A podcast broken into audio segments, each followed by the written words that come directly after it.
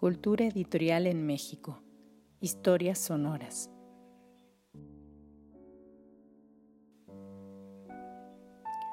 Cultura editorial en México.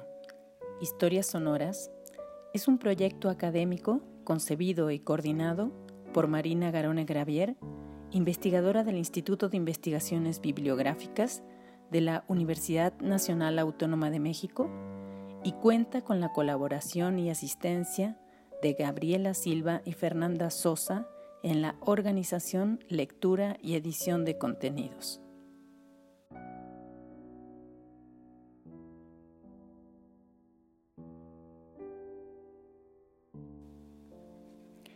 Les damos la más cordial bienvenida a una cápsula de Cultura Editorial en México, Historias Sonoras.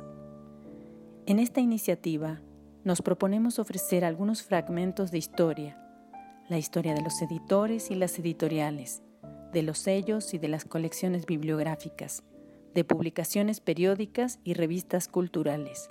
En una palabra, las historias de los agentes y proyectos culturales que han permitido el surgimiento, consolidación y construcción de la edición en México.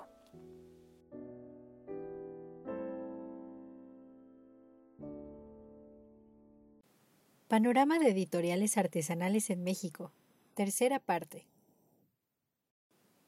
Periodo de gestación 1920 a 1950.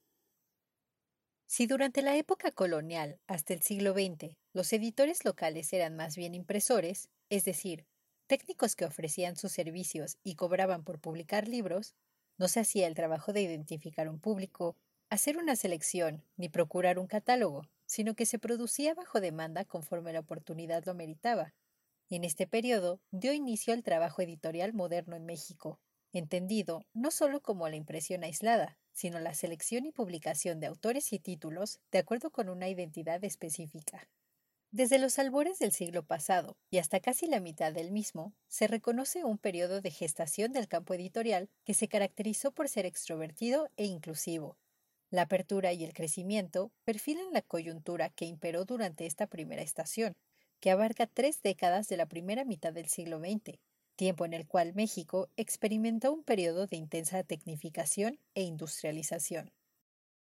En consecuencia, el trabajo editorial de esta época se decantó por una producción mayormente industrial, la que se materializó en tirajes amplios que permitieron una gran movilidad, esto debido en parte a los precios moderados que mantenían las publicaciones al alcance de un mayor espectro poblacional. Resultado de las intensas campañas de alfabetización impulsadas por José Vasconcelos, y de la gran demanda de contenidos provocada por la Revolución Mexicana recién terminada, la difusión de los productos impresos se volcó hacia lo masivo. Durante este periodo, los proyectos editoriales aprovecharon la producción a gran escala para redimensionar y proyectar al libro como el símbolo, fetiche y estandarte de la cultura y la educación. Los emprendimientos de la época se caracterizaron por iniciar pequeñas iniciativas, individuales y colectivas, que con el tiempo adquirieron el carácter de empresa, con los objetivos, estructura y mecanismos que ello implica. Además de su amplitud, otra característica que sobresale durante este periodo es la intensa experimentación y versatilidad gráfica, manifiesta en las obras publicadas, las que se expresan y hacen evidente la enorme influencia de las vanguardias europeas en pleno sincretismo con la estética local. Considerando que estos proyectos se apoyaron fundamentalmente en el entonces novedoso sistema de producción masiva y mecanizada, es discutible su inclusión y consideración como editoriales artesanales. Pero en el caso de los proyectos ejemplificados, son iniciativas que aprovecharon esta gran plataforma para difundir su práctica experimental al nivel del concepto y el diseño de las publicaciones.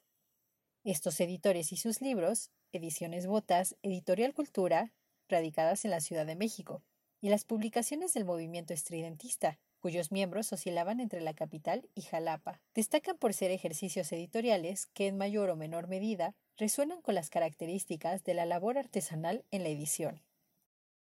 En México, uno de los primeros ejemplos de una empresa consolidada para la gestación de un modelo editorial es Ediciones Botas, proyecto impulsado por el librero español Andrés Botas, que después de probar con algunos otros artículos vendió libros y que finalmente se convirtió en casa editora. La empresa publicó libros de distintos géneros, pero destacó por su propuesta literaria, que incluyó a escritores mexicanos de la talla de Alfonso Reyes, Mariano Suela o José Vasconcelos, además de traducciones de autores internacionales como Paul Bourget, Anatole France, Paul Verlaine y Esa de Queiroz, entre otros. Una de las características sobresalientes de la editorial, y la que más interesa aquí, fueron las portadas de sus libros, en las que se detecta una innegable influencia del arte europeo. Los libros de Botas, con sus formas y sus colores, transgredieron todas las convenciones gráficas de la época, empezaron la ruta de la experimentación y abrieron las puertas a artistas locales que harían diseño aplicado. Desde tratamientos cubistas o futuristas, pasando por el arte co hasta composiciones expresionistas, todas ellas adaptadas al carácter e identidad nacional, el diseño de botas supo imprimir un inconfundible carácter mexicano y muchas de las ilustraciones fueron realizadas con grabados en madera, técnica que renacía en México durante los años 20. El bajo costo y la fuerza expresiva que permitía esta técnica la convirtieron en la herramienta para los jóvenes artistas que transformaban integralmente el diseño editorial. Con Editorial Cultura, fundada por Julio Torri y Agustín Loera y Chávez, nació un proyecto independiente impulsado por un grupo de amigos que compartían el gusto por la literatura. Fue un proyecto que introdujo a México la obra de Rubén Darío, Marcel Schwab y Friedrich Nietzsche, e impulsó a autores jóvenes mexicanos que posteriormente se convertirían en plumas prominentes, como Alfonso Reyes, Ramón López Velarde, Efrén Rebolledo o Carlos Pellicer. Aconsejados por el doctor Atl, adquirieron su propio equipo de impresión, con lo que además de producir sus propias publicaciones, se extendieron a imprimir material ajeno, paradójicamente siguiendo el sentido opuesto al que se había dictado en la historia de la producción impresa. En un momento de gran innovación técnica, esta fue una apuesta arriesgada, pues les representó integrar su sistema de producción al nuevo modelo económico y cultural mexicano. Así, Cultura se estableció como el medio idóneo para difundir literatura de calidad, donde participó la esfera intelectual mexicana que dirigió las riendas culturales del país durante el siglo XX. Las publicaciones de cultura destacaron, sobre todo, por su propuesta gráfica y plástica, que juega activamente con el espacio, la forma y la tipografía, y que revelan la influencia del avant-garde europeo. Jorge Enciso, Diego Rivera y Ernesto García Cabral, entre otros tantos artistas gráficos, aportaron su arte para portadas e interiores. Cultura quiso ser una editorial de élite, y para ello impuso estrategias económicas basadas en la calidad de los contenidos y los acabados, su diseño, sus precios y su distribución. Visualmente, aunque no en sus procesos productivos, las publicaciones buscan integrar la personalidad del movimiento inglés Arts and Crafts, pues en la propuesta gráfica se advierte cierta inclinación hacia ello. Por su parte, durante un breve periodo en la primera mitad del siglo XX, la práctica editorial estridentista produjo tres tipos de materiales, casi todos financiados con recursos de los propios editores y poetas, los manifiestos, las revistas y los libros publicaciones en las que se experimentó prominentemente con la forma tipográfica y la iconografía de la modernidad. Por ejemplo, Manuel Maplesarse publicó Actual número 1 en 1921, el primero de una serie de manifiestos impresos en hojas volantes con gran juego espacial y tipográfico. El segundo se publicaría en Puebla, el tercero en Zacatecas y el cuarto en Ciudad Victoria, en 1926, los cuales reflejan una lógica constructiva de la identidad del movimiento. Las revistas Irradiador de 1923, Horizonte de 1926 y Crisol de 1929 constituyeron medios de difusión de mayor regularidad y alcance que los manifiestos. En cuanto a los libros, la producción distingue dos momentos. El primero, que incluye la recién mencionada cultura y las ediciones estridentistas, el segundo se ubica en Jalapa, también conocida como Estridentópolis, que se convirtió en el centro del movimiento, donde Germán List Arzubide editó algunos números de la revista Horizonte, además de libros bajo el sello de ediciones del Horizonte, con el apoyo del gobierno local. Las características de los libros incluyeron diseños de portada llamativos, elaborados por artistas plásticos de la talla de Fermín Revueltas, Diego Rivera y Ramón Alba de la Canal. Se trabajaba con ilustraciones, grabados y fotografía en experimentos con la forma y composición tipográfica. También ensayaron con los formatos y materiales de impresión, los colores y acabados, como solapas y viñetas a varias tintas. Periodo de consolidación 1950 a 1980. Posteriormente, entre las décadas de los 50 y los 80, la conceptualización de lo artesanal y la producción de los libros entró en un periodo de consolidación, cuando gracias al contexto social, la experimentación se volcó a los medios de reproducción y a los materiales. Este fue el tiempo de los hacedores, cuando un sector de los editores y artistas decidieron asumir el control de lo que producían y difundían. La apropiación del poder productivo fue una condición que determinó esta segunda fase, pues conforme las tecnologías para la producción editorial se volvieron más accesibles y las opciones técnicas se multiplicaron, los proyectos editoriales buscaron explotar lo mejor de cada medio, técnica y material a su alcance para proveer a los objetos de ese añadido que hace sus libros únicos. Esta mutación, con la que empieza a asomarse lo artesanal entre la producción local, pudo deberse a que nuevos actores comenzaron a involucrarse en la edición. Cada vez más autores literarios y artistas plásticos aprendieron la técnica y los procesos, y se dedicaron a materializar sus inquietudes culturales en objetos de todos los tipos y calidades. La explosión de nuevos emprendimientos, muchos de ellos individuales, permitió que estos nuevos editores experimentaran y llevaran su ejercicio artístico, poético y plástico al espacio editorial, al territorio del libro.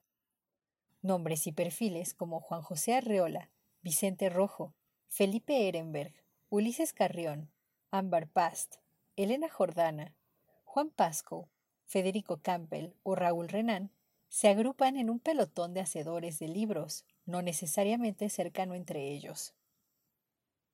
Así se puede aventurar también que durante esta faceta se dio una descentralización de la producción editorial mexicana, que se salió del núcleo capitalino y se volvió del alcance nacional e internacional.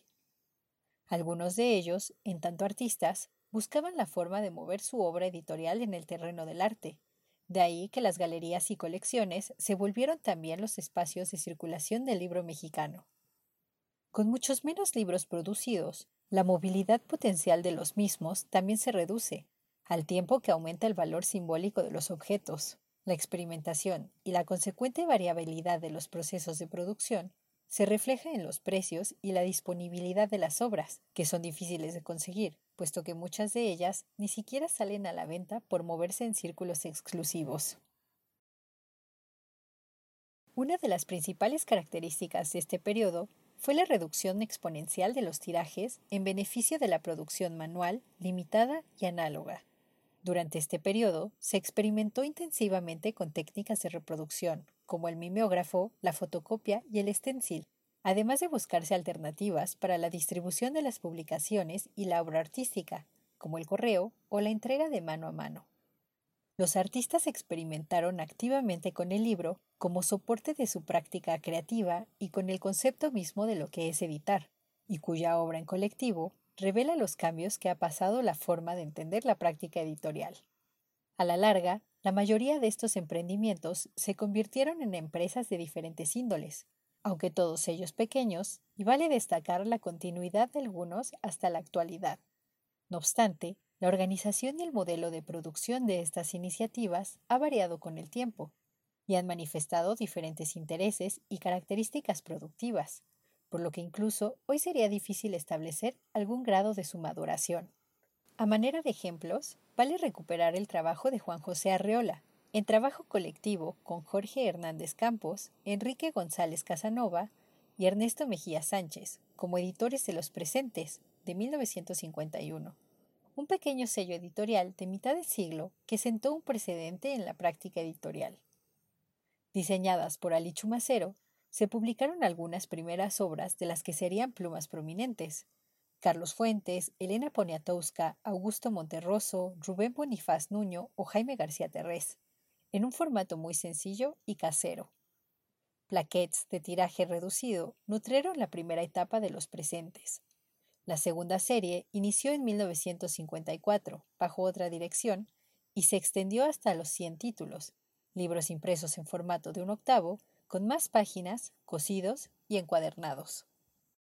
Vale también destacar de este periodo los bookwork del poeta postmexicano Ulises Carrión, Efímera, El arte nuevo de hacer libros, de 1974, así como toda su obra visual y teórica sobre el arte, además de su impulso intempestivo de la experimentación visual, el arte postal y de los espacios dedicados a los libros de artista, como su librería en Ámsterdam, Other Books and So, por su parte, se encuentran las ediciones del Mendrugo, de 1973, de la poeta argentina Elena Jordana, que en pequeños libros de cartón, impresos con sellos y mimeógrafo, publicó y distribuyó internacionalmente autores de la talla de Octavio Paz, Ernesto Sábato y Nicanor Parra. El arrojado trabajo de Felipe Ehrenberg, maestro imprentero que desarrolló una amplia trayectoria como artista gráfico y editor, tanto en México como en los circuitos artísticos de Europa, o bien, también de este periodo podemos mencionar los papeles de Estraza, de 1976, de Antonio Castañeda, poeta jalapeño que difundió la obra de múltiples poetas jóvenes, como Francisco Hernández, Socorro León Femat o Agustín Monreal, en pequeños folletos muy sencillos manufacturados e impresos en papel estraza. Por poner un último ejemplo de este periodo, podemos señalar el taller Leñateros de 1975, fundado por la poeta etérea Ambar Past, con la posterior ayuda de Maruch Méndez, quien actualmente administra el proyecto, que durante la segunda mitad del siglo XX forjó y difundió una propuesta editorial experimental y atrevida desde los altos de Chiapas. Leñateros, además de producir la revista literaria La Jícara de 1973, materializó cantos y poesía maya, como Conjuros y Ebriedades, Cantos de Mujeres Mayas de 1997, en piezas editoriales de materiales manufacturados por las artesanas comunitarias e impresos con diferentes técnicas análogas.